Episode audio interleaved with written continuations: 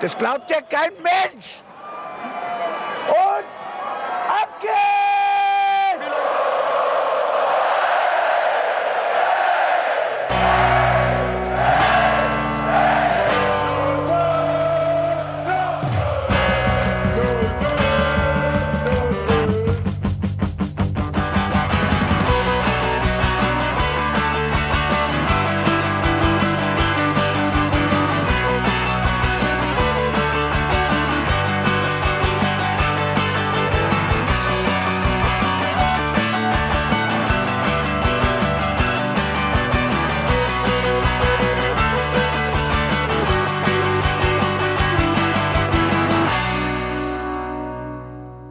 Herzlich willkommen zum Hinterhofsänger Talk. Mein Name ist Jan Budde und ich freue mich, euch heute begrüßen zu dürfen nach dem Spiel Bayern München gegen Mainz 05 und der Rückkehr von Christian Heidel, der Rückkehr von Martin Schmidt und der gerade eben bestätigten Rückkehr von Bo Svensson. Und er ist auch wieder zurückgekehrt.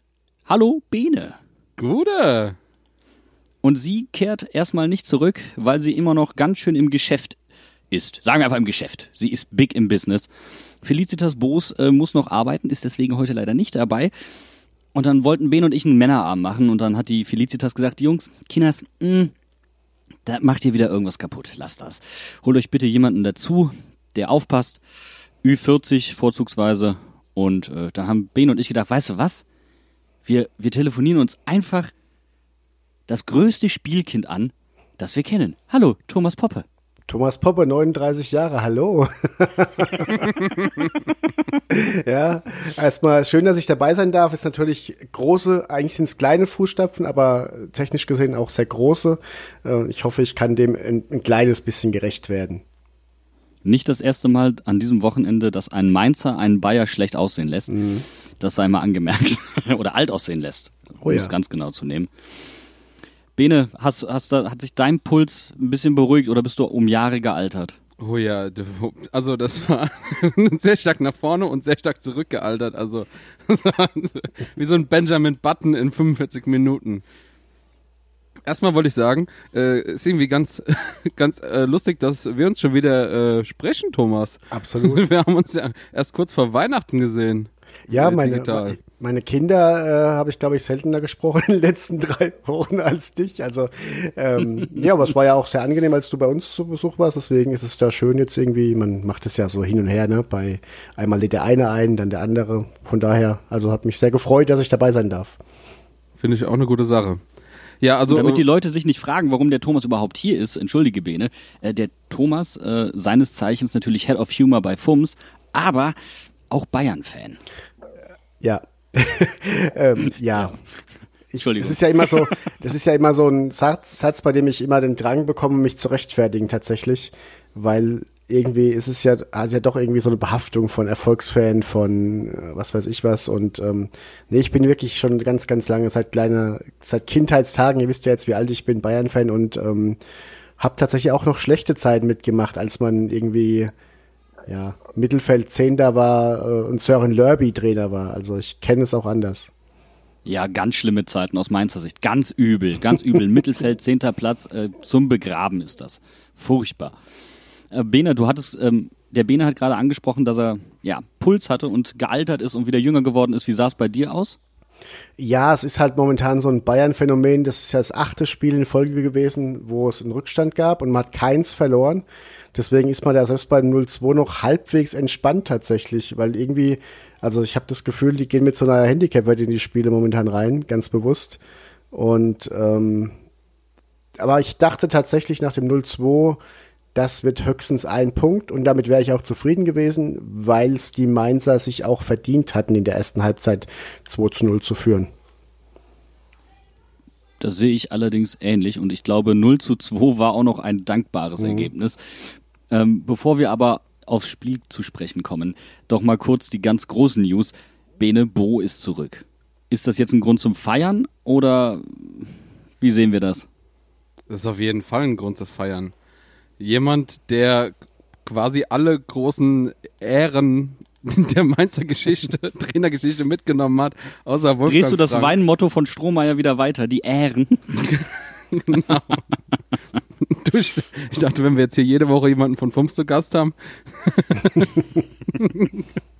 ähm, ja, also Bo Svensson, jemand, der unter Klopp trainiert hat, der unter Tuchel trainiert hat, der mit Martin Schmidt zusammengearbeitet hat, der äh, im Grunde zwölf Jahre in den letzten 15 Jahren bei Mainz 05 irgendwie war, in jeder möglichen Form, der auch schon viel trainiert hat. Ich glaube, da gibt es keinen perfekteren Kandidaten, der da mehr passen würde auf diesen Trainerposten als Bo Svensson.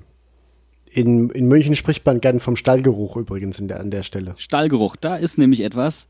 Die RB-Fans haben auf Twitter geschrieben, der nächste Trainer mit RB-Stallgeruch in der Bundesliga. Da mussten die Mainzer einmal kurz und herzlich lachen. Es sei dazu erwähnt, ähm, RB hat sich einfach mal satte vier Trainer insgesamt aus dem Mainzer Nachwuchsleistungszentrum geholt. Es ist also eher so, der komplette RB-Stall riecht nach Mainz 05, als dass die Bundesliga nach RB riecht, liebe Freunde. Das ist einfach Schwachsinn an der Stelle mal kurz angemerkt. Wir haben da schon einige Haufen in den RB-Stall gesetzt, ja. ich sehe es aber ähnlich tatsächlich. Ich habe bei Bo ein tolles Gefühl. Äh, nicht jetzt unbedingt, weil RB den unbedingt haben wollte, wie auch ein Rosi und auch ein Sandro Schwarz, sondern oder auch Scholt Löw, sondern schlichtweg, weil es ein guter Typ ist, der sehr ruhig ist, der sehr konzentriert arbeitet, der in Liefering auch gut gearbeitet hat, der da jetzt mit Liefering auf dem zweiten Tabellenplatz der zweiten österreichischen Bundesliga stand. Also alles eigentlich mitbringt und halt im RB-Universum die Mainzer Prinzipien quasi weiterverfolgen konnte. Also jemand, der gar nicht wirklich weg war. Eine Frage an der Stelle, warum ist Lieferando nicht Hauptsponsor von Liefering? Und dann können wir wieder seriös werden. Also. Eine vollkommen berechtigte Frage.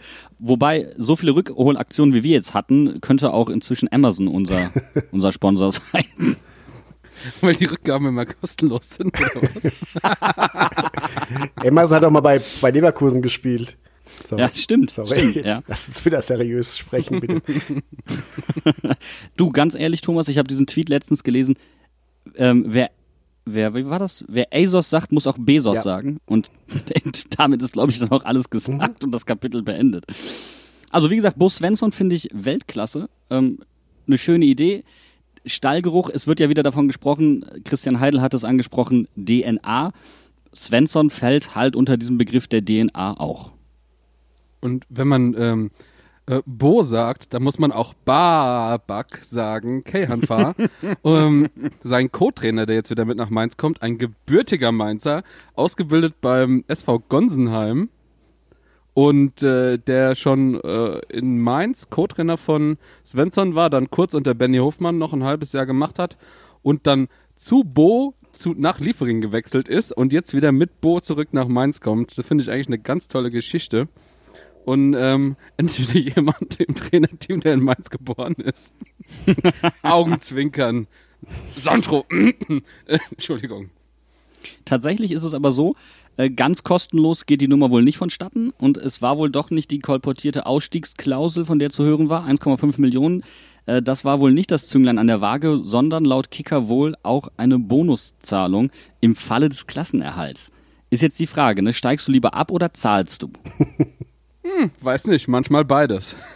es, es, es wäre mir sowas von scheißegal.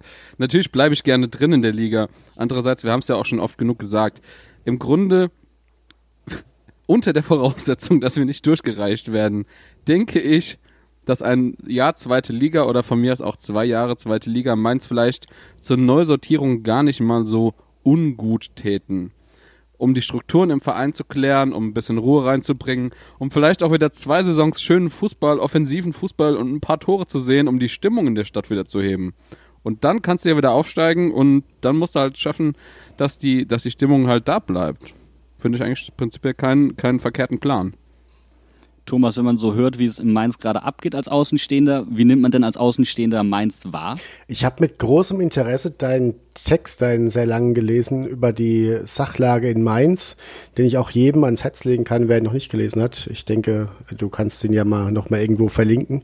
Ähm, das hat mich doch sehr das fand ich sehr interessant, denn Mainz findet, und das ist gar nicht böse gemeint, in meiner Bayernblase ganz wenig statt. Also Mainz ist halt auch so dieser, dieser, ich hatte es mit Bene auch schon in unserem Podcast drüber, ähm, so dieser nette Verein, da steht halt der Clown da auf der Tribüne, den, wie ich jetzt erfahren habe, kein Schwein leiden kann. und, ähm, und so, die tun halt niemand so richtig weh, gell? Das ist halt nicht Schalke, wo, also es ist keine Häme da, wenn Mainz verliert und man gönnt denen auch alles, aber wenn die jetzt irgendwie 15er werden, dann ist es mir auch relativ egal. Ich hätte sie gerne in der Bundesliga. So, und alles, was dann hinter, hinten dran passiert, das kriegt man mit. Aber man vergisst es tatsächlich auch schnell wieder. Ich bin jetzt auch total erschrocken, dass ihr jetzt schon den vierten Trainer die Saison habt. Bei Schalke, was hätte ich da schon 45 Tweets gemacht für Fums mit dem vierten Trainer? Bei Mainz, das passiert so und das ist aber auch ja eigentlich eine Angewohnheit, die man sich verdienen muss, dass da keine Häme kommt. Also es ist sehr spannend, wie Mainz es schafft, so zu existieren, ohne eine gewisse Grundtheme zu erzeugen. Ich weiß ja, ich kenne ja genug Eintracht-Fans, die Mainz richtig schlimm und schlecht finden, aber in meiner Welt ist Mainz, ja, kann ich ganz gut mitleben in der Bundesliga. Hätte ich schon noch, also ich, ich hätte euch ungern unten, weil ich dann auch immer Angst habe, siehe Lautern, siehe andere Teams, dass ihr dann auch nicht mehr wiederkommt und das wäre schade. Mhm. Aber ich glaube, die ganzen Sprüche zu äh, Schalke hat vier Trainer, die kommen in Mainz erst, wenn der fünfte Trainer geht. Mhm. Ne? Der 05. Trainer, Thomas, ganz klar. Das sind dann die Klassiker, die auf der Straße liegen, die du aufheben ja, musst. Das ist richtig. Bene, lass uns dann aufs Spiel gucken. Du hattest es vorhin schon mal kurz angerissen. Wie hast du das Spiel wahrgenommen? Also ich hatte generell schon mal eine relativ gute Grundstimmung. Ich weiß nicht, wo die herkam, aber ähm, ich kann ja mal kurz meinen mein Tag so ein bisschen beschreiben. Ich saß am Mittagstisch und ähm, hatte kurz vorher einen Tweet gelesen von, ähm, von der lieben Kerstin, ähm, die damals beim letzten Mainz-Sieg in München 2016 äh, irgendwie 40 Euro oder so gewettet hat, dass Mainz gewinnt. Und dann dachte ich so, eigentlich habe ich gar nicht so ein schlechtes Gefühl. Lass mal auch machen. Und dann habe ich 25 Euro bei einer 24er Quote auf Mainz gesetzt. Vollkommen ins Blaue rein. Und ich habe das erste Mal gewettet, muss man dazu sagen. Ich musste mich erstmal da anmelden und habe auch den äh, schlechtesten Wettanbieter genommen, habe ich im Hinter äh, hinterher erfahren oder so. Aber ist auch egal. Auf jeden Fall, mein, das war meine Grundstimmung, wie ich in den Tag gegangen bin. Als wir dann die erste, zweite äh, Torchance hatten, äh, Johnny den Ball rein, äh, reinmachen kann und quasi uns in der fünften Minute schon ins, ins Glück schießen kann. Da dachte ich schon so, oh fuck, heute das kann was werden. Und dieses 1-0, dieses 2-0, dann im Grunde haben wir ja noch eine große Chance, hätten fast das 3 oder das 4-0 auch machen können in der ersten Halbzeit. Da dachte ich schon so, scheiße, also entweder gewinnen wir jetzt oder wir kriegen noch hart auf die Fresse nach der Pause. Und genau so ist es dann aber ja auch passiert. Als Johnny das erste Mal aufs Tor zugelaufen ist, ich habe mir so sehr gewünscht, dass er früher abschließt und ja. am besten noch direkt ins kurze Eck.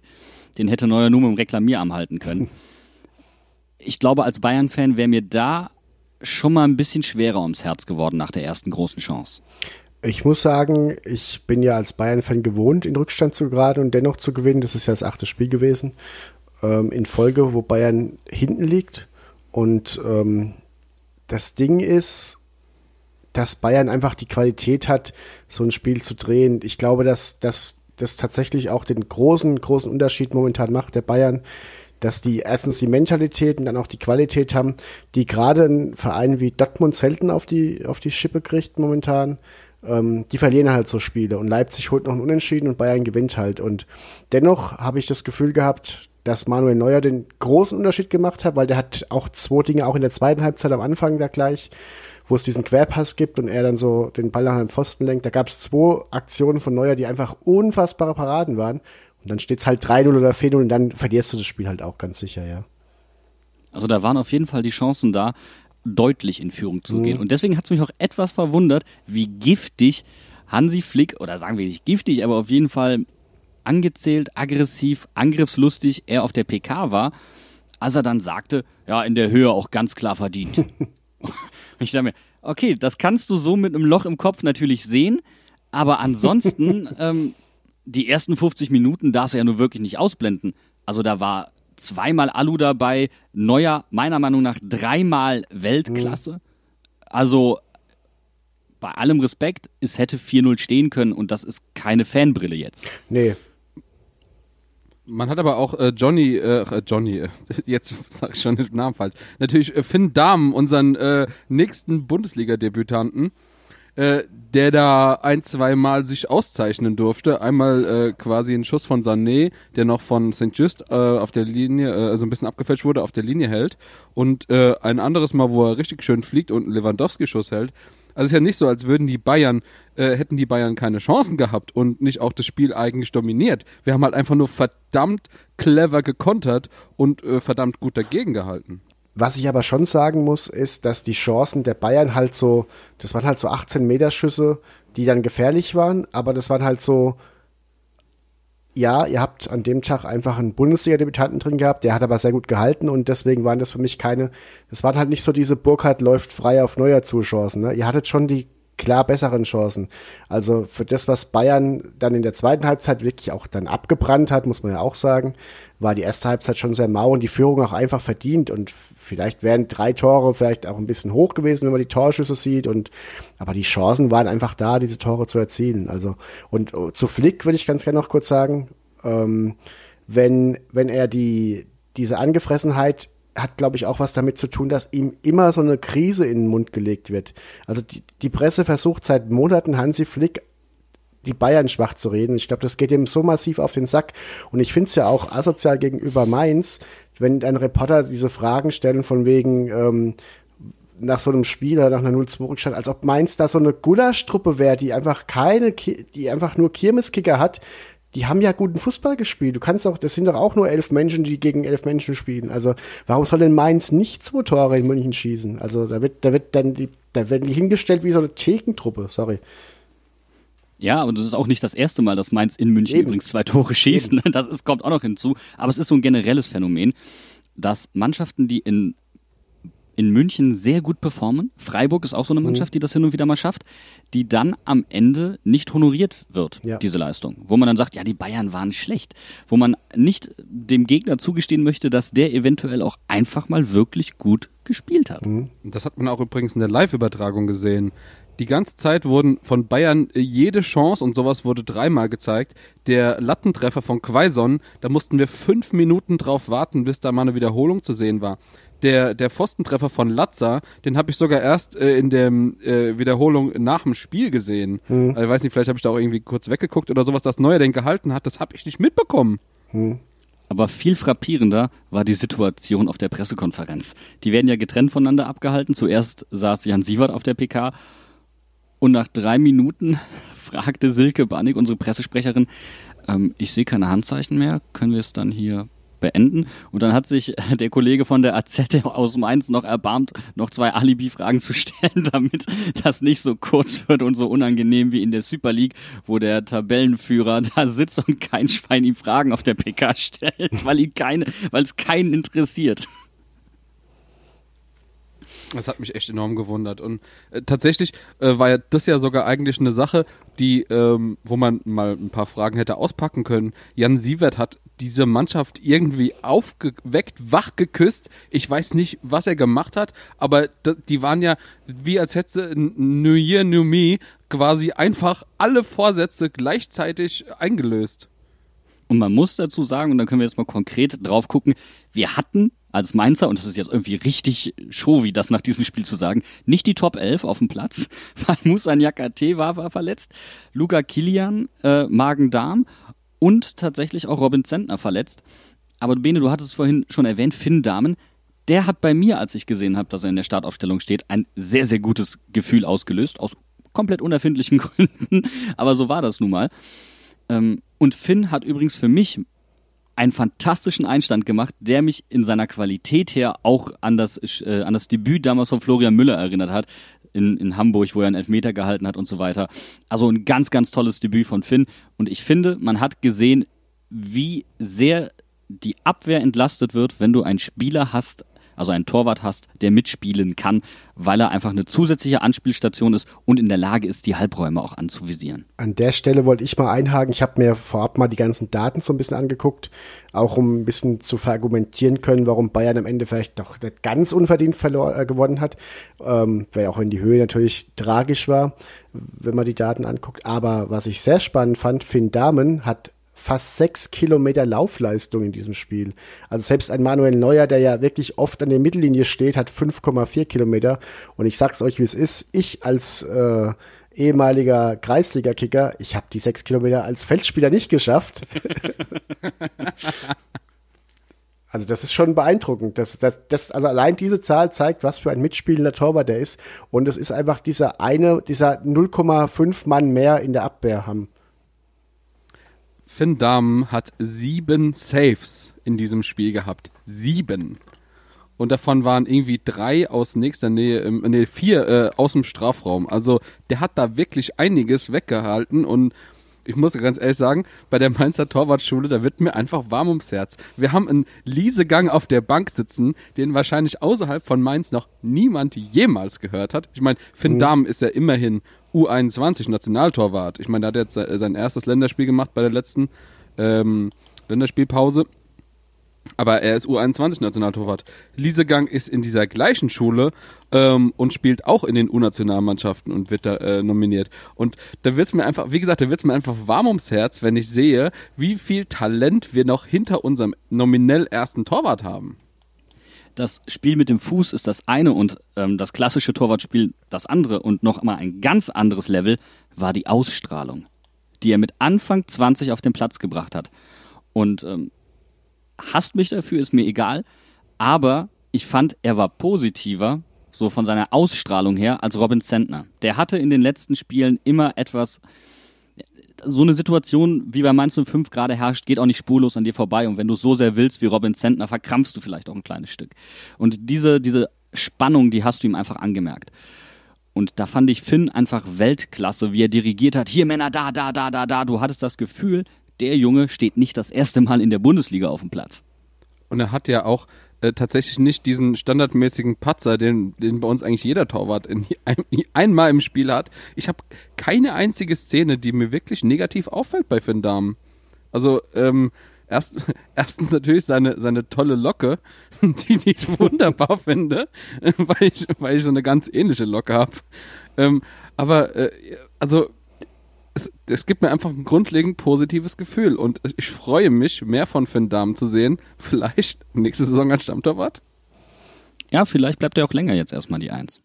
Wer mir persönlich auch gut gefallen hat, war einfach Burkhardt, ähm, von dem ich echt wenig auf dem Schirm hatte, weil für mich eure Offensive dann immer eher so Quaison, Boetius und so weiter die Jungs waren und eben nicht Burkhardt, also als, als Außenstehender, sage ich jetzt mal, hat man den Jungen gar nichts auf dem Schirm, aber was der da abgespult hat, das könnt ihr mir vielleicht gleich mal noch erklären, ob der einen besonders guten Tag hatte oder ob das sein Potenzial einfach auch ist. Aber das hat, hat mir schon gefallen. Lass uns doch kurz insgesamt auf die Aufstellung gucken, weil die ist auch durchaus beachtenswert und dann können wir auch gerne gucken, warum Johnny Burkhardt beispielsweise so gut funktioniert hat. Denn Jan Sievert hat umgestellt. Und für mich waren das Liebesgrüße nach Moskau. 442 mit Raute. Sandro Schwarz Gedächtnisaufstellung. Das herrlich. Ich habe mich gefreut und sie hat funktioniert. Und du hattest das Gefühl, die Spieler sind aufgeblüht. Und ich glaube, was für mich einfach gestern entscheidend war, für mich wurden gestern die einfachen Dinge richtig gemacht. Also für mich war Lichte, ich habe es ja auch in dem Text geschrieben, der Versuch aus der Not heraus so an die frühere gute Arbeit unter Sandro Schwarz anzuknüpfen. Aber er ist halt auch nicht, naja, ungeschoren davon gekommen durch die Zeit Bayer Lorzer und war auch nicht mehr ganz unbelastet. Und bei der Mannschaft hat es eventuell vielleicht eher dieses Trauma der Degradierung von Schwarz so ein bisschen wachgehalten. Und du hattest das Gefühl, die Mannschaft ist unter Sievert etwas befreiter aufgetreten, etwas cleaner wieder im Kopf. Und dieses System, das er dann halt auch wieder so an Sandro angeknüpft hat, da sind die Spieler ja regelrecht drin aufgeblüht. Und im Endeffekt, ja, das war für mich gestern wie so ein Kind im Keller, das versucht, die Mac-Light zu bedienen und aus Versehen eine Blendgranate zündet in der ersten Halbzeit. Ja, ich, ich glaube, vielleicht hat man tatsächlich sogar in der ersten Halbzeit ein bisschen overpaced und war dann von der eigenen Leistung so, so überrascht, dass die, dass die zweite Hälfte im Grunde zum Scheitern verurteilt war.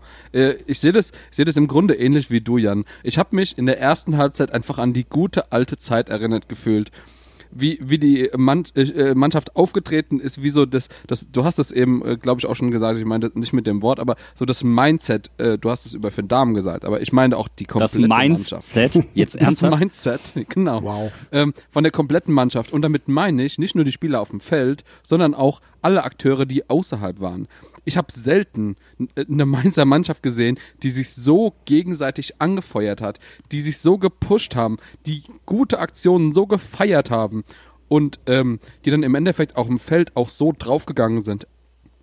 Also so viele Konter in einem äh, im, im Spiel von, von Mainz, also die habe ich, glaube ich, seit Martin Schmidt nicht mehr gesehen. Gott, doch, doch, durchaus schon. Ähm, ich glaube, man muss aber auch festhalten, als dann am Ende noch Papela zu seinem Bundesliga-Debüt kam, standen fünf Spieler aus dem NLZ auf dem Platz. Welche Bundesligamannschaft das in dieser Extreme so nachweisen kann, muss mir nochmal jemand zeigen. Das ist auf jeden Fall nicht Standard in der Bundesliga. Und ich finde, da kommt diese Mainzer DNA, die Christian Heidel auch so beschwört, eigentlich zum Tragen. Die DNA von Mainz 05 ist das Nachwuchsleistungszentrum für mich. Nichts anderes. Und trotzdem muss man sagen, wenn man jetzt die Leistung gesehen hat, der Kader war ja jetzt nicht besonders, also die, die Aufstellung, die Starting Elf, die waren ja jetzt nicht besonders jung. Der Kader ist nicht falsch zusammengestellt, oder? Nee, das glaube ich tatsächlich gar nicht. Und das ist auch das, was Rufen uns immer wieder gesagt hat. Ähm, ich meine, natürlich wollte er einen Umbruch haben, aber der Kader funktioniert.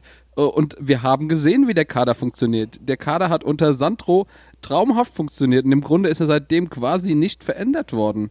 Äh, punktuell sind noch Leute dazugekommen, ein paar sind weggegangen, aber de facto so viel Veränderungen gab es nicht. Und ich, ich glaube, den, den Spielern hat einfach nur so ähm, das, das die, wie du es eben gesagt hast, die Taschenlampe mit dem Weg gefehlt. Einfach, die haben sich einfach in ihrem System verrannt oder verlaufen irgendwie. Für mich ist der Mainzer Kader ja so ein typischer Kader, der viel vom Trainer abhängt. Das hat man bei anderen Vereinen auch schon gesehen.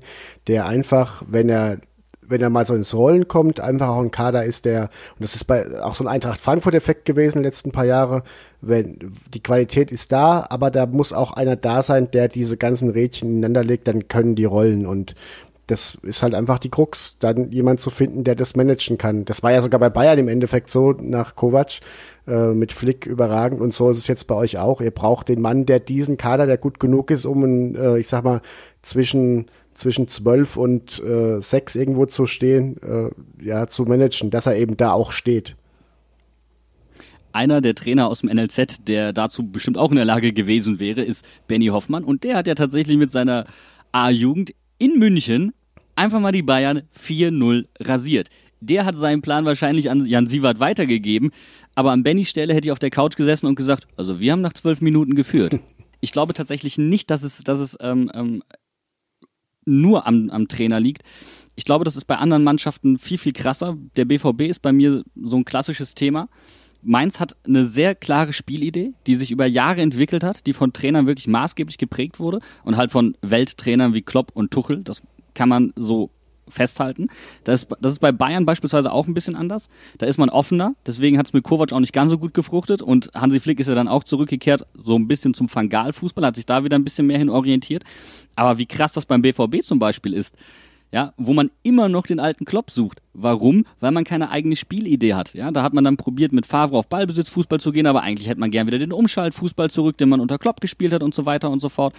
Und da wird eben keine Spielidee vorgegeben. Und bei Mainz 05 hast du halt eigentlich aus dem NLZ heraus Trainer, die alle sich an die Seitenlinie stellen könnten, weil sie diese Spielidee verstehen und verkörpern. Das ist ja, das ist völlig richtig. Mir geht es eher darum, dass, dass ihr einen Trainer braucht, der sowas wie der Bierkapitän ist, der diese Truppe quasi neben dem ganzen, ich mache die richtige Aufstellung, auch noch die Stimmung in der Truppe aufrechterhält. Das schafft ja Flick auch wie kein Zweiter, irgendwie fünf Weltstars auf der Bank zu managen. Und so ist es bei, ich finde halt, bei euch muss ein Trainer, das ist ja genau das Spannende, was du sagst mit dem Spiel, die Spielidee ist da, die Spieler für die Spielidee sind da und jetzt müssen diese Spieler aber auch noch im Training so in Form gebracht werden, dass sie diese Spielidee gut umsetzen und die müssen so in Stimmung sein, dass es auch funktioniert, wenn wir drei andere spielen und das äh, hat offenbar am Wochenende gut funktioniert. Die Mainzer haben es auf jeden Fall gestern extrem gut geschafft, die Halbräume zuzumachen. Das war auf jeden Fall ein Mittel zum Zweck. Und äh, sie hatten massive Probleme. Und gerade ein Benjamin Pavard ist da aufgefallen, der dann später von Joshua Kimmich hinten rechts abgelöst wurde. Thomas, wie hast du Pavard ähm, ähm, äh, wahrgenommen? Zunächst mal, zunächst mal ganz, ganz wichtig, die Mama von Kimmich legt Wert auf Joshua. Okay. Wollte ich nur mal, wollte ich nur mal gesagt ist wieder, Ist es wieder Opa von Levin Öztunali? Was? Äh, nein, nein, ja, ja, nee, ernsthaft jetzt, die Mama von Kimmich legt Wert auf, dass Joshua gesagt wird. Ich wollte es einfach nur mal gesagt haben, weil du Joshua gesagt hast. Äh, das ist egal. Auf jeden Fall Pavard für mich so ein bisschen eine tragische Figur diese Saison, weil er letzte Saison unfassbar gut gespielt hat für das, was man ihm zugetraut hat. Der hatte echt einen guten Anteil am Triple und ähm, jetzt hat er echt so ein Tief und kommt aber auch nicht richtig rein. Und hinzu kommt aber, dass die Innenverteidigung aktuell nicht so stabil ist und das ihm auch total äh, Probleme bereitet, weil er halt auch diese, diese Hilfe von der Seite nicht hat. Dann spielt jedes Spiel ein anderer rechts vor ihm. Und ja, ich habe heute so, so eine Datenanalyse gesehen, die Laufwege und die Ballkontakte von Kimmich versus die von Pavard. Und das sind schon Welten, muss man wirklich sagen. Also es ist schon ein ganz anderes Niveau, was Kimmich da abspult. Und ich glaube, das war auch von Flick coaching-technisch schon auch ein sehr, sehr starker Move gestern. Ich glaube vor allen Dingen wegen einer Sache, und bitte korrigiere mich, ähm, Josua Kimmich war ja verletzt. Ja, ja, Stimmt? er war lang verletzt. Und ja. der kam wieder und ist in der Mitte von der Mainzer Raute derart gestresst worden, dass er nicht richtig ins Spiel mhm. kam. Und das natürlich zu einem Zeitpunkt, wenn du gerade aus einer Verletzung rauskommst, wo du vielleicht ein bisschen erstmal in Tritt kommen musst, egal ob du jetzt Weltklasse bist oder nicht, diesen kleinen Moment brauchst du vielleicht. Und ihn dann da rauszuziehen, nach rechts zu stellen, wo er ein bisschen mehr Platz hat, wo er ein, eine eindimensionalere Spiel hat, weil er eine Seite vorgeschrieben bekommen hat, dass es dann so interpretieren kann. Ich fand das halt auch also wie Flick seinen Spieler versteht und ihn dann so umstellen kann, dass er woanders vielleicht in dem Moment, in der Situation einfach besser funktioniert. Und dann natürlich das Luxusproblem, dass du dann auch einen Leon Goretzka hinterherwerfen kannst, der wahrscheinlich kaum Qualitätsverlust im Mittelfeld mit sich bringt. Ne? Ja, absolut. Das ist einfach auch der große Wettbewerbspartner, den Bayern gegenüber fast allen Teams momentan hat, dass du überhaupt diese Möglichkeit hast, auf der Bank drei, vier Jungs zu haben, die du bringen kannst. Da kannst du noch einen Costa einwechseln, der bei, bei irgendwie 14 Teams Stammspieler wäre. Hast einen Choupo-Moting, ähm, den du einfach mal noch reinwerfen kannst, um Zeit zu schinden. Hast den jungen Musiala, der echt eine geile Saison schon spielt. Äh, und hast dann Leon Goretzka mit so einer richtige, so einem richtigen Koffer fürs Zentrum und Kimmich hatte im Endeffekt zu viel auf den Schultern im Mittelfeld, im Zentralen. Und das war genau der richtige Move. Hier, außen, tob dich aus.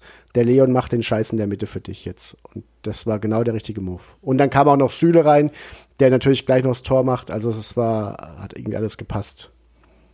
Pavard hat aber auch irgendwie ein bisschen einen gebrauchten Tag gehabt. Ich meine, der hat keinen einzigen gewonnenen Zweikampf. Genauso wie übrigens Boateng auch in der mhm. ersten Halbzeit. Und die waren ja zusammen die, die rechte Abwehrseite, so wie ich das äh, gesehen habe. Mhm. Und dementsprechend hast du natürlich auch, wie du das eben auch schon gesagt hast, hast auch keinen Innenverteidiger, an den du dich gescheit orientieren kannst, wenn ein Boateng genauso einen, einen schlechten Tag erwischt. Und eben jener Boateng hatte Glück, dass er meiner Meinung nach auf dem Platz bleiben durfte und noch ausgewechselt werden durfte. Für mich hätte der gute Herr gelb-rot sehen müssen. Das ist die klassische beim nächsten Foul bist du draußen Geschichte, die wenn man es neutral betrachtet, tatsächlich für mich auch okay ist. Aber ich kann verstehen, dass ein Mainz-Fan in dem Moment sagt, ich hätte hier gerne, so wie ich beim 1-0 auch sage, kann man schon auch, er springt schon ganz bewusst in den Rücken von Boateng rein, wo ich auch weiß, der neutrale Fan sagt, lass laufen und der Mainz-Fan sagt, bist du bekloppt und so sage ich da auch, das ist noch keine Gelb-Rote, glaube ich, aber es wäre, ich hätte mich auch nicht beschwert. Ich hatte in dem Moment kurz gezuckt und dann hat irgendwie auch, ist irgendwie auch nichts mehr passiert so und dann war ich auch froh, dass er draußen war in der Halbzeit, weil, und das ist wieder der Pavard-Punkt eben, der tut mir Pavard auch leid, wenn dann halt ein Boateng ständig irgendwie einen Schritt zu spät kommt dann musst du innen ständig aushelfen. Wie willst du da nach vorne Akzente setzen? Und da hat's halt dann natürlich auch ein ähm, Kimmich mit einem Süle nebendran, der stabil stand, äh, deutlich einfacher gehabt. Und dazu kam dann auch noch eine Leistungsexplosion von ähm, Boetius, von Latza, die unfassbare Ballgewinne hatten, die sehr, sehr gut antizipiert haben. Also sie wussten auch, was auf sie zukommt in bestimmten Spielsituationen. Es war ja jetzt nicht so, als ob die beiden da kompletten Mist gespielt hätten. Ähm, Hansi Flick hat dann später gesagt, ja, wir sind nicht in die Zweikämpfe gekommen, so wie wir wollten von der Intensität her. Das ist eine schöne Floskel, aber man kann halt einfach sehr deutlich sehen, Mainz wusste in bestimmten Phasen, wenn wir sie in die Räume bekommen, wissen wir, was sie spielen und das haben sie umgesetzt. Und erst als, als dann Flick reagiert hat, war es möglich, diese Mechanismen so ein klein wenig auszuhebeln. Es gibt momentan eine Blaupause, wie man Bayern schlagen kann, nur die ist halt sehr schwer zu spielen. Und Mainz hat es eine Halbzeit lang perfekt gespielt. Aber es ist wie so oft in dieser Saison, Mainz spielt eine sehr gute Halbzeit und wird dann in der Halbzeit ausge, äh, outgecoacht. Oder wie, wie sagt man so schön? Also wir spielen wirklich guten Fußball und äh, so wie Bayern äh, diese Serie hat, dass sie immer das, das erste Gegentor, äh, das erste Tor, ähm, äh, also als Gegentor haben im Spiel. Ähm, genauso hat Mainz sehr oder sehr oft vielleicht nicht, aber es einige Male diese Saison schon gehabt, dass sie zur Pause geführt haben, beziehungsweise das erste Tor geschossen haben und das Spiel trotzdem nicht nach Hause bringen konnten. Wir hatten das gegen Gladbach, wir hatten das gegen Schalke, wir hatten das äh, auch gegen Freiburg, obwohl wir 3-0 genau. geführt haben. Das genau. haben wir fast auch nicht nach Hause gebracht. Und gestern für mich übrigens daran ein Anteil, obwohl es ist jetzt keine Kritik, das möchte ich an der Stelle sehr deutlich sagen, aber du hast einem, einem Leo Barrero angemerkt, der war Mitte, Ende zweiter Halbzeit, ging da relativ wenig bei ihm. Hat dann auch drei relativ entscheidende Fehler gemacht. Er hat den Elfmeter verursacht, ein Eigentor geschossen. Im Endeffekt sind, sind quasi drei Tore durch ihn gefallen und er hat Glück, dass nur zwei davon gezählt haben. Aber wir haben auch einen Alexander Hack gehabt, der irgendwie den besten Fußball seines Lebens spielt. Ich weiß auch nicht. Äh, also ich habe mir hier ähm, in Vorbereitung für diese Sendung dominiert, äh, äh, aufgeschrieben, Alexander Hack dominiert. Und ähm, das finde ich übrigens so geil. Sachen, die ich nicht wusste, dass ich sie brauche, ist Alexander Hack wie Leroy Sané ins Leere laufen lässt. Das hat er gestern äh, viermal gemacht oder sowas. Und ich habe Freude jauchzend den Fernseher angeschrien. Also es war wunderschön. Und es zeigt einfach, in was für einem Hoch er in seiner Form gerade ist. Bei Alexander Hack dachte ich mir wirklich für einen Moment kurz, also nach einer gewissen Zeit, dann macht er ja auch noch das, das Tor. Und dann habe ich mir echt kurz gedacht, so, gibt's da noch einen Hack oder ist es der? Also ich hatte wirklich dieses Gefühl, das kann doch nicht der Hack sein, den ich von Mainz kenne, sondern ist ja oft so, da gibt es noch irgendwie einen, der auch so heißt, ein neuer Müller bei irgendeinem Verein, dann blickst du nicht mal durch, so, keine also gibt es vielleicht noch einen jüngeren Hack, der da auch spielt, den haben sie heute mal aufgestellt. Robin Hack bei Nürnberg. Ja, genau, aber, genau, aber, Außen, aber, der hat ja gespielt wie Robin Hack. Also das war, das war, ich habe das Gefühl gehabt, da hat jemand eine Alexander Hack Maske aufgesetzt, der Fußball spielen kann, richtig gut. no offense, Alexander, falls du das hörst, no offense. Also es, du hast einfach ein sehr gutes Spiel gemacht. Es war ein Kompliment, es war sehr unglücklich verpackt, aber es war ein Kompliment. Hackmaske ist sehr kurz vor Matt Eagle. Stimmt, die Hackmaske. Ja, also. aber Alexander Hack ist Kummer von unserer Seite gewohnt. Ich habe habe ihn quasi gefühlt äh, diese Saison schon fünfmal angezählt und auch über die letzten Jahre immer mal wieder. Öffentlich im Fernsehen übrigens. ja und? Es hat ja gewirkt anscheinend, oder? Also im Grunde bin ich diejenige Person, die Hack quasi über die Kante geschubst hat, dass er gut wurde. Ja. Schau, Alter. Bene, das ist aber eine Kausalkette, du. Das ist ungefähr so, wie wenn Hansi Flick sagt, auch in der Höhe verdient. Das ist. Wisst ihr, worüber wir auch noch nicht geredet haben? Eine, ein, erstens Standard-Tor und zweitens ja. eine Standard-Vorlage von Brosi. What erlaube Brosi? Ich wollte eigentlich schon wieder schimpfen, als, als dieser Standardball reinkam und dann, Alter, der ist viel zu kurz. Der geht knapp hinter die 16er Kante. Aber Alexander Hack hat ja so gut gespielt, der hätte selbst aus dem flachen Pass ein Kopfballtor gemacht. Also da war ich sehr beeindruckt von. Was mir wiederum nicht ganz so gut gefallen hat, und ich bin sehr gespannt, ähm, wie zum Beispiel du, Thomas, das wahrgenommen hat, äh, hast, ähm, wie du das wahrgenommen hast, das waren die Auswechslungen bei Mainz. Karim Onisivo und Jean-Philippe Mateta, die kamen rein und es war sofort, ich nenne es mal den Jogger-Modus. So wie wenn ich podcaste, wenn ich eine Jogginghose anhabe. Also einfach viel zu lasch. So sind die angelaufen. Und da habe ich wieder ein bisschen Wut bekommen. Ähm, tatsächlich hatte ich äh, aber auch das Gefühl, dass nach dem 3-2 bei den Bayern dann auch schon, so blöd es klingt, es ein bisschen Verzweiflung dann war. Die, die, der erste Wechsel kam ja auch erst nach dem 3 zu 2. Ähm, das war vielleicht auch ein bisschen spät. Vielleicht hätte man da noch irgendwas stabilisieren können oder irgendwas umstellen können. Ähm, also ich, ich finde die Art der Wechsel, ich fand eher, das Problem war, die Bayern-Maschine war nach dem 3-2 so im Rollen, dass das 4-2 einfach sehr, sehr wahrscheinlich war. Ihr hattet ja noch sehr kurz nach dem 2-2 eine Riesenchance mit dem, mit dem Lattenschuss wieder 3-2 in Führung zu gehen. Und ähm, aber als die Bayern dann schon dieses 3-2 gemacht haben, das nicht gezählt hat, da war für mich irgendwie schon ziemlich klar. Und da hätte ich aber schon gewechselt. Und ähm, nach dem 3-2 war dies, dies, die Bayern waren so im Rollen und dann du hast ja auch gesehen, plötzlich klappt ja bei Bayern alles. Also wo du in der ersten Halbzeit noch Ballverluste hattest, da war dann dann funktioniert der Beinschuss, dann holst du den Ball doch noch vor der Außenlinie und das sind dann die Momente, da kann dann auch ein, ein Boetius dann, also da kommt ein Onisivo rein für Boetius oder ein Mateta für Burkhardt. Das ändert nicht mehr viel. Da rollt die Bayern-Maschine so, da tun mir die Leute, die reinkommen, eher leid, ehrlich gesagt. Aber wir haben in der zweiten Halbzeit wesentlich weniger offensiv an, äh, irgendwie Beteiligung gehabt als in der ersten Hälfte. Also wir haben, wenn wir in der ersten Hälfte noch acht Schüsse äh, abgegeben haben und davon sechs aufs Tor, dann waren es in der zweiten Hälfte vier Schüsse und einer ging aufs Tor. Und natürlich die beiden äh, Pfosten bzw. Lattentreffer, aber offensiv ging im Grunde ab der 60. Minute bei Mainz gar nichts mehr. Da hast du, wie gesagt, noch den, den Lattentreffer, ich weiß gar nicht, wann genau der war, aber ja.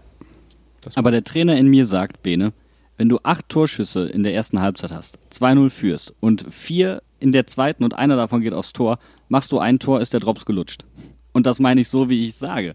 Ne? Also klar, die Bayern sind zwar in der Lage, in einer Halbzeit fünf Tore zu schießen, aber wenn du in so einer Aufholjagd nochmal einen Rückschlag hinnehmen musst, gegen Mainz 05 zu Hause und du hast die ganze Zeit, du hast eine Serie, wo du, wo du permanent am Anfang hinterherlaufen musst, irgendwann setzt auch bei einem Bayern-Spieler der Moment ein, wo du sagst, boah, Alter, das geht mir richtig auf die Nerven, da hab ich keinen Bock drauf.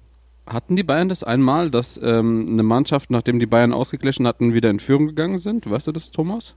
Oh ja, Leipzig, glaube ich. Ähm, ich könnte sein, dass Leipzig zweimal vorne war. Also ich glaube, es ging ja, wie ging es aus 3-3? Dann, dann ne? habt ihr aber auch nicht mehr gewonnen, gell? Nee, es ging 3-3 aus, aus ja. Aber das war auch ein anderes Spiel, muss man sagen. Ich glaube, dass schon. Und ein anderer Gegner. Nein, es ist gar nicht. Ein ganz nein, nein, nein. Es ist ja tatsächlich so, dass die Spielweise von Leipzig deutlich offensiver war und deswegen auch auf beiden Seiten die drei Tore gefallen sind. Und hier war es ja so, dass Mainz perfekt verteidigt und gekontert hat und dann Bayern in der zweiten Halbzeit einfach viel stabiler auch standen. Also ich würde das gar nicht so Mainz vorwerfen, sondern eher auch Flick zuschreiben, die Mannschaft in der Halbzeit perfekt umgestellt zu haben. Und das hat einfach dazu geführt, du hattest weniger Ballverluste, du hattest, konntest ein bisschen offener stehen auch, weil die, das Risiko des Konters nicht mehr so groß war. Und dann steht natürlich ein Verein wie Mainz bei dem 2-0 in München auch da und ist fast ein bisschen überfordert, weil du dir denkst, was machen wir denn jetzt? Wollen wir jetzt noch tiefer stehen? Hier klappt ja alles. Machen wir noch ein bisschen auf, vielleicht machen wir das dritte. Also da, und dann machst du es halt vielleicht doch nicht und denkst, aber er hat schon wieder eine große Chance gehabt gerade. Also du, Glatzer, mhm. Glatzer, der eigentlich eine tausendprozentige nicht reinmacht, wenn er die macht, ist das Spiel aus, bin ich auch bei dir. Also Jan, da ja. Zustimmung. Was können wir denn, weil diese Nackenschläge waren dann schon hart, wenn du so kurz davor bist. 5-2 klingt zwar nicht danach, aber du warst sehr, sehr kurz davor, in München was Zählbares mitzunehmen. Was nimmt man denn jetzt mit aus so einem Spiel? Kann man davon profitieren, Bene? Ich denke auf jeden Fall. Also das, wenn, wenn du, wenn du von dieser Leistung nicht profitieren kannst gegen den aktuellen Tabellenführer, gegen eine Mannschaft wie Bayern, die gerade quasi vor einem halben Jahr das Triple geholt hat. Ey, ganz ehrlich, wenn, wenn du die zur Halbzeit 2-0 im Grunde dominiert hast, mit deinen Kontern äh, richtig hart ähm, Vollgas gegeben hast. Also ich weiß, wenn dich das nicht nach oben pusht, natürlich, äh, du, ich meine, ähm, Jan Sievert hat das selbst gesagt. Du hast gegen Bayern halt Phasen, äh, da musst du verteidigen und dann hat Bayern natürlich auch noch diesen, diesen Bayern-Dusel, ähm, da gehen vielleicht ein, zwei Tore ein bisschen zu leicht rein. Ich will nicht sagen, dass das Spiel äh, unverloren war wegen Bayern-Dusel, aber äh, nicht, nicht ähm, ja, unglücklich äh, verloren war oder so. Ähm, ja, aber ich denke generell, wie die Mannschaft gespielt hat, wie das Mindset war, wie du in das Spiel gegangen bist, das ist was, was du mitnehmen kannst. Und jetzt mit Bo kann es nur noch aufwärts gehen. Und man muss dazu sagen, ihr spielt jetzt daheim gegen Frankfurt. Das ist ja quasi drei Punkte, egal was ihr macht. Genau. Das ist tatsächlich richtig, weil Mainz verliert daheim nicht gegen Frankfurt und das heißt, wir ähm, spielen mindestens unentschieden und ja.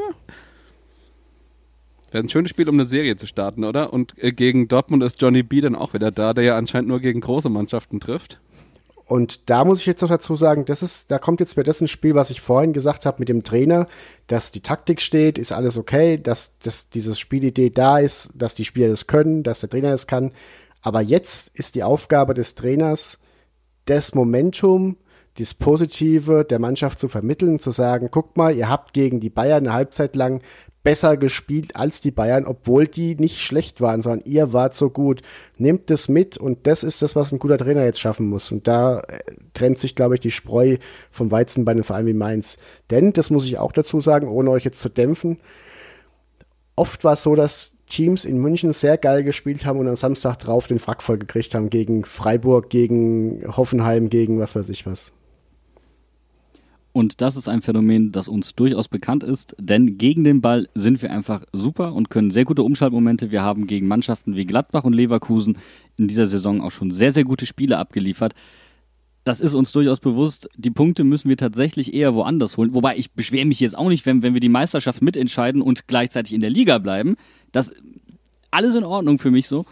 Aber es wäre natürlich äh, was ganz anderes, wenn du ähm, dieses Momentum mitnehmen kannst und eher anfängst gegen die Konkurrenz konstant zu punkten und vielleicht hin und wieder mal ein Zubrot in Form eines, ähm, ja, eines Europa-Aspiranten mitnimmst. Und wer sich weiterhin für europäischen Fußball interessiert, wer auch mal gucken möchte, welche Vereine sonst noch so in Champions League und Europa League zwar jetzt nicht mehr, aber ansonsten unterwegs sind, und wir haben sie vorhin schon mal angesprochen, die Super League auch gar nicht so uninteressant findet, für den haben wir noch eine kleine Empfehlung. Also ich finde Marvel doof. Und DC auch. Aber ich mag die Super League und Super Aktuell, denn ich mag echte Superhelden.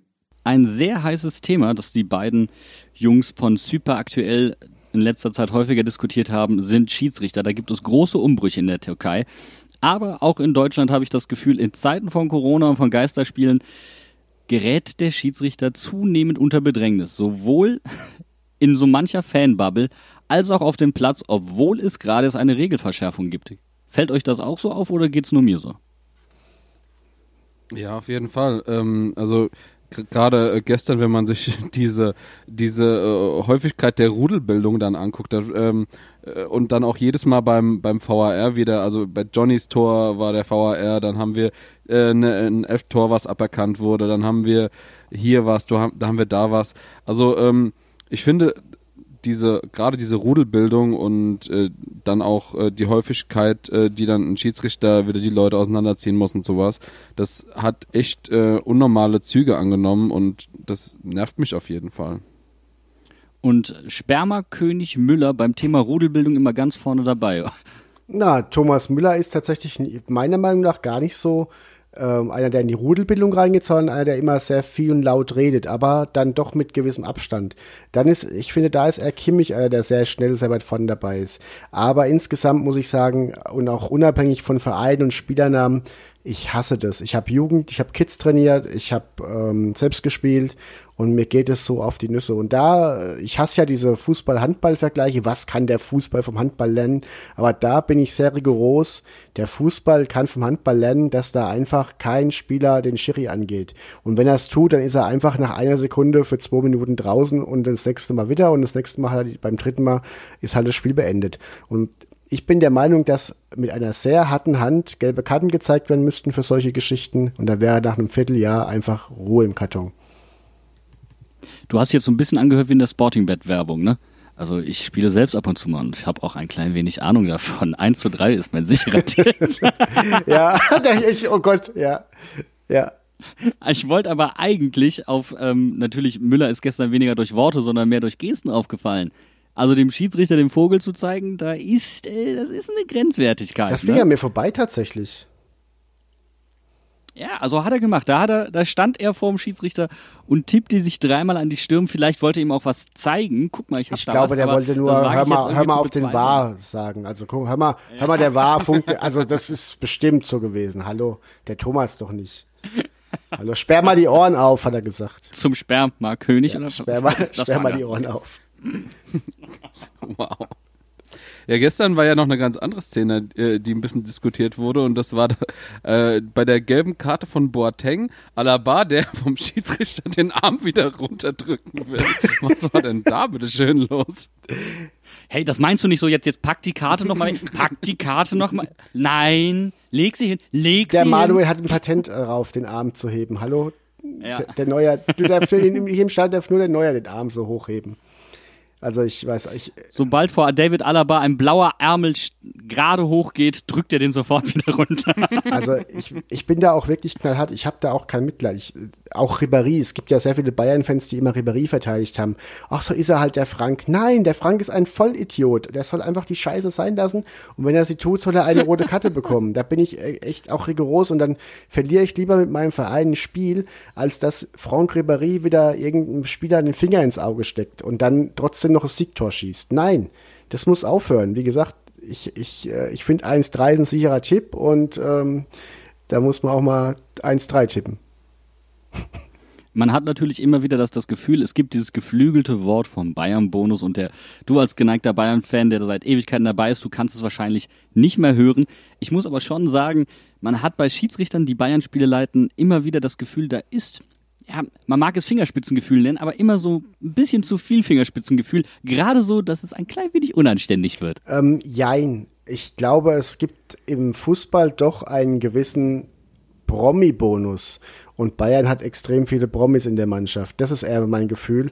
Denn diesen Bonus hat ja ein Ronaldo, ein Messi, ein was weiß ich wer, den haben ja alle Topspieler, dass die vielleicht einen Tick später die letzte gelbe, die zweite gelbe kriegen, dass die vielleicht auch mal ein bisschen sich aufbauen können, wo andere gelb sehen, dass die Tätigkeit irgendwie doch übersehen wird.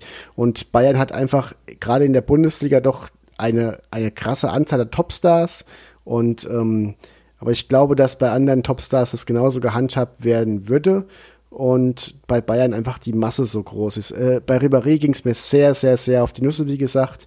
Ansonsten fand ich jetzt die letzten paar Jahre, ähm, also wenn ich zum Beispiel das Pokalfinale gegen Frankfurt sehe, was Bayern da nicht gekriegt hat an Elfmeter, den Elfmeter äh, mit dem Fauler Martinez, da muss mir keiner mehr was vom Bayern-Bonus erzählen. Im Grunde hat diese Medaille nämlich genau auch zwei Seiten. Du bist äh, bekannter. Das heißt, äh, vielleicht wird dir eher mal ein Auge zugedrückt, aber dadurch, dass du Dir wird eher mal ein Auge zugedrückt. Du meinst so like Franck, Franck Ribéry im DFB-Pokalfinale, genau. ja, ähm, auf jeden Fall. Ähm, aber dadurch, dass du halt so bekannt bist, bleiben die Sachen vielleicht auch besser in Erinnerung. Und ich erinnere da nur sehr gerne an Timo Werner, der äh, im Grunde nicht mehr im Strafraum gefault werden konnte und es eine Zeit lang echt Probleme, also Probleme nicht wahrscheinlich, aber wo es ein und paar jetzt, Entscheidungen gab. Bene, und jetzt ist es so weit, dass er, von, dass er sich an Eckfahnen verletzt. So weit haben sie ihn getrieben.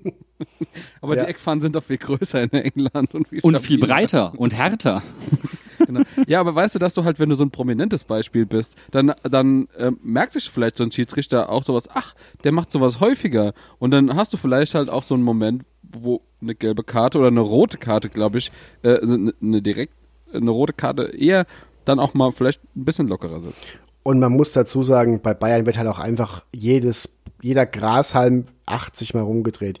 Du musst ja nur mal sonntags Doppelpass gucken, da wird halt 80 Prozent über Bayern gesprochen. Und es passieren auch anderswo Dinge. Es werden auch anderswo unglückliche Entscheidungen getroffen oder eine 50-50 Entscheidung zugunsten von Verein A oder B gefällt. Nur wenn diese 50-50 Sache für Bayern fällt, ist es immer direkt Bayern Dusel, Bayern Bonus, sonst was. Und dann muss man halt auch dazu sagen, wenn Bayern in der 93. das Siegtor macht, dann ist es halt einfach auch ein Stück weit sehr häufig erzwungen und nicht Dusel. Natürlich muss der Ball reingehen und natürlich passiert es echt oft, aber es ist auch ein Mentalitätsding. Ähm, auch gestern zum Beispiel den Kopf nicht hängen zu lassen und nach einem 0-2, ich meine, wie Kimmich da durchgeht beim 1-2, das war ja ein krasser Dosenöffner dann auch einfach. Das war ein Tor des Willens, muss man sagen. Und ähm, das, man muss es halt auch wollen. Ich finde es trotzdem beachtlich, dass es eine Regelverschärfung gab und gefühlt trotzdem die Rudelbildung eher zunehmen. Und das finde ich schon sehr, sehr bemerkenswert. Gleichzeitig habe ich aber auch das Gefühl, ähm, Colinas Erben tun mir so leid, wie viel die eigentlich jetzt inzwischen abkriegen müssen. Ähm, man sucht sich oder der Fan sucht sich einen Ersatzhahn für seine Emotionen, den er aufdrehen kann. Und ich habe das Gefühl, dass es ganz häufig den Schiedsrichter trifft. Und gestern, da kann keine Kritik erfolgen, denn er hat ein souveränes Spiel gepfiffen. Ich meine, du hast es vorhin gesagt, Boateng, das kann man pfeifen. Ich würde es nicht pfeifen wollen. Aber das war ja vollkommen in Ordnung. Der hat das sehr souverän gepfiffen. Er hat ja sogar gelb gegeben fürs Meckern. Also gestern zum Beispiel über den Schiedsrichter braucht man nicht reden. Aber ich finde es trotzdem bemerkenswert, dass es da eine Häufung gibt, obwohl es diese Regelverschärfung gab. Und das, das Schöne ist, man hat jetzt unter äh, den ganzen Geisterspielen auch gemerkt, Schiedsrichter entscheiden neutraler in dieser Zeit aktuell, ähm, als sie es normalerweise tun würden. Da hat nämlich die Heimmannschaft auch beim Schiedsrichter einen kleinen Bonus. Es weiß ja jetzt auch keiner mehr, wo das Auto des Sheriffs steht, weil ja keiner da ist. Also von daher. Aber, genau. aber ich, aber was, was mir noch auffällt bei diesen ganzen Schiri-Geschichten ist, ich habe das Gefühl, dass unter Fußballfans ein, äh, die Regelkunde hat nachgelassen, um es mal so zu formulieren. Ähm, die Leute suchen sich bei, zum Beispiel beim Handspiel sagen die, aber das ist doch ein klares Handspiel und vergessen darunter, darüber aber die Handregel. Also ja, in meiner fairen Fußballwelt ist es auch kein Handspiel, aber laut Regelwerk ist es eins und dann ist es halt ein Elfmeter. Ich kann ja nicht nach meinem gut Dünken entscheiden, sondern nach Regelbuch. Und das vergessen ganz viele Fans, die dann entscheiden so, für mich wäre es aber, ja, ist schön, dass es für dich, für mich eigentlich auch, aber da ist ein Buch, da steht es drin und danach pfeift dieser Mensch und dann hat er auch recht. Und genauso ist es mit dem VAR. Wenn, es geht ja immer drum, es gibt eine Entscheidung und die muss klar widerlegt werden. Und wenn halt zum Beispiel bei einem Elfmeter, es wird zum Beispiel kein Elfmeter gepfiffen und es ist einfach ein 50-50-Ding, dann ist es kein Elfmeter laut VAR. Dann kann der VAR auch nichts machen, auch wenn es eine Kann-Entscheidung ist. Und man sagen würde, ja, es schon sehr, sehr, sehr kann, aber das reicht einfach nicht. Und das wollen viele Fans nicht akzeptieren. Und das, dieses Verständnis würde, glaube ich, auch dem VAR gut tun. Also den, der Akzeptanz des VAR, wenn die Leute sich mal wieder ein bisschen besinnen würden. Und jetzt, wo jeder Fan einen Social Media Account hat und jeder zweite Fan einen Podcast und die, die Emotionen ungefiltert auf alle niederprasseln und gleichzeitig Thomas Müller ähm, immer nach vorne press, prescht und Weltklasse nicht vor Affigkeit schützt, möchte ich mich dann sehr herzlich bedanken, denn keiner kombiniert Weltklasse mit Affigkeit so hervorragend und auf so hohem Niveau wie unser Gast Thomas Poppe. Vielen lieben Dank, dass du da oh, warst. Das ging ans Herz. Dankeschön. Und ich bedanke mich auch bei meinem Bene und äh, wir hören uns dann ganz, ganz bald wieder, ihr Lieben, bei, äh, bei, nach dem nächsten Spiel am besten. und da ich gerade vergessen habe, wer ist es? Bene, wer ist es? Unser nächstes Spiel ist äh, die äh, Mannschaft mit den Vögeln. Und da hat nämlich Thomas bei sich jemanden im Podcast sitzen als Host, und zwar die Jula als ähm, SGE-Fan. Thomas, ich, wir zählen darauf, dass du jetzt Mainzer Werte in der nächsten Sendung vertreten wirst ist jetzt so ein bisschen für die Fans ein Double-Feature, so wie in der ARD am Sonntagabend, äh, wo du dann gucken kannst hier, was ist Moral, was nicht. Hört man jetzt den Eintracht-Podcast oder den Bayern-Podcast? Wir sind ja der Fußballwelten-Podcast, bei dem auch ein Eintracht-Fan dabei ist. Und äh, Jula hat schon, ist schon auch sympathisch, auch wenn sie Eintracht-Fan ist. Tut mir leid, es so sagen zu müssen hier an der Stelle. Ähm, aber es ist, glaube ich, echt ganz spannend, jetzt dann mit Blick auf das Spiel am Wochenende dann erst die Hinterhofsinger zu hören, dann noch rüber zu gehen zu mir sein Gude. Ähm, wir nehmen nämlich dann morgen früh, ich mache jetzt noch kurz frisch und dann nehmen wir quasi die nächste Folge auf mit mir sein Gude und dann, ähm, da geht's auch um das Thema Trainer, was ja gerade auch bei euch sehr hochkocht und spannend ist. Also ist auch für jeden Mainz-Fan, glaube ich, interessant, obwohl eine Eintracht-Fanin dabei ist. Perfekt, dann gehst du also frisch aus Mainz geimpft bei dir in die Podcast-Runde und wir bedanken uns damit. Bleibt gesund. Ciao, ciao. Tschüss. Ciao. Sorry, Wien, ich hatte einfach die perfekte Überleitung. Ich dachte, leid, ich, äh, ich, ich, dachte, die würdest du machen. ich dachte, du machst die Kurve nicht mehr, deswegen. Alles gut. Ich wollte über die SGE und das nächste Spiel zu kommen. Alles gut. Ich dachte, den, den, halt, den würdest du bringen. Den wollte ich dir da liegen lassen.